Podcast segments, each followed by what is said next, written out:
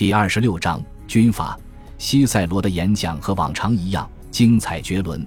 盖乌斯·凯撒是个年轻人，或者说简直是个孩子，但他拥有神圣的智慧和勇气。就在此刻，安东尼的疯狂到了最顶峰的时候，人们害怕他从布隆迪西乌姆返回后要大开杀戒。我们没有寻求援助，也没有想到寻求援助，甚至根本没有得到援救的希望，因为似乎已经没有人来帮助我们。就在此刻。盖乌斯·凯撒集结了一支由不可战胜的老兵组成的强大军队，并慷慨地挥霍了他继承的财产，以便拯救共和国。若他不曾出生于共和国，那么如今由于安东尼的罪行，共和国将不复存在。年轻凯撒的士兵们也受到了赞扬。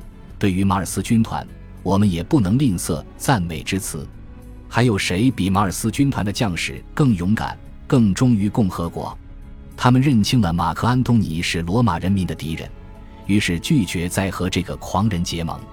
他们看到安东尼的目标是屠戮共和国的公民，将共和国彻底消灭，于是抛弃了他。安东尼是罗马的执政官，两个军团却拒绝服从他的命令，这肯定是哗变。他们投奔了一个没有任何合法军权的人的非法私人武装，这些行为都得到了元老院的原谅。安东尼不再是执政官，而被宣布为国民公敌，是新的卡提林，或者更糟糕，是新的斯巴达克斯。因此，只要反对他，一切都可以被合理化。这就是西塞罗的立场。不过，到目前为止，安东尼其实并没有做出什么伤天害理、应当受到如此谴责的事情来。其实，凯撒比安东尼违反了更多法律。元老院的意见开始转为支持西塞罗，但转向的速度远远没有他所希望的那样快。凯撒和他的军队都是无法抵御的现实。两名执政官组建的四个新军团没有能力抵抗安东尼的部队，也没有办法抵挡凯撒的人马。元老院没有办法镇压凯撒，于是只能暂时接受他，甚至原谅他。苏拉当年运用二十三岁的庞培的私人军队就是一个先例，安东尼则是另外一回事。他曾是执政官，他的官职与权力至少与希尔提乌斯和潘萨，甚至迪基姆斯布鲁图斯的权力一样正当合法。而且公民大会通过了一项法律，将内高卢交给他管辖。凯撒还曾到场鼓励公民支持这项法律。不过。这次投票表决的合法性是值得商榷的，因为有人说安东尼运用了恫吓手段，而且具有讽刺意味的是，这一次开会的时候当真下起了雷暴雨，而不仅仅是想象出来的凶兆。不管元老们是否喜欢或认可安东尼，他们目前还没有为此打一场内战的想法。安东尼在元老院也有盟友，而且他的母亲和妻子也竭尽全力地帮助他笼络人心。密谋者全都在国外，只留下一些同情他们的人，而且很少有人愿意全力帮助迪基姆斯·布鲁图斯。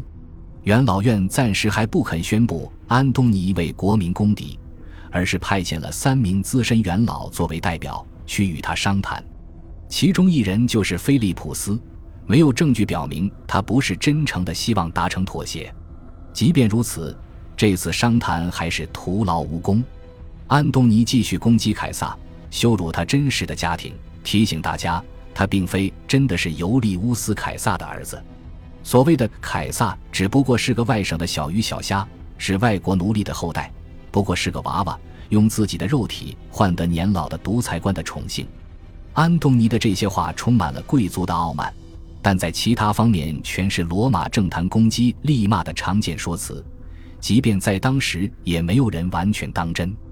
尽管安东尼发表某些言辞的背景已经被遗忘，但他的有些话被人们牢记下来。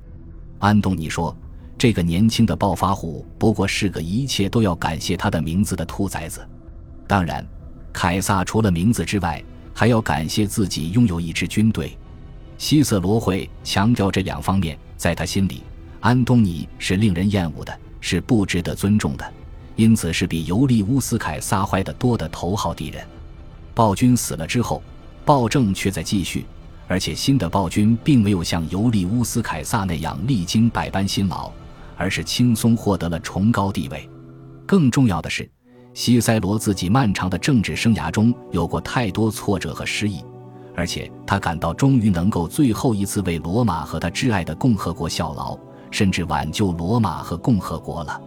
从一开始，年轻的凯撒就对西塞罗表现出了极大尊重。这种尊重不需要是真诚的。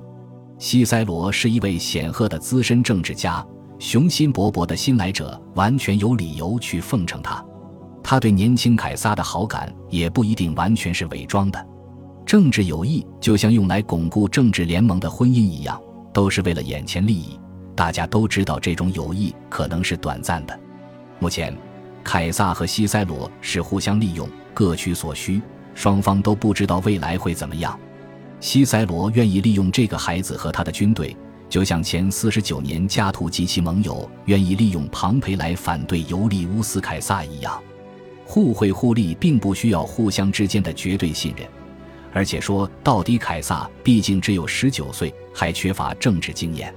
西塞罗认为，长远来看，凯撒肯定不会构成什么威胁。一月一日，希尔提乌斯与潘萨就任执政官。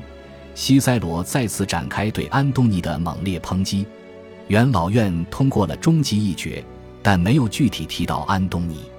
安东尼的舅舅卢基乌斯·尤利乌斯·凯撒成功阻止了宣判安东尼为国民公敌的投票表决，终极议决的其他措辞也被淡化了。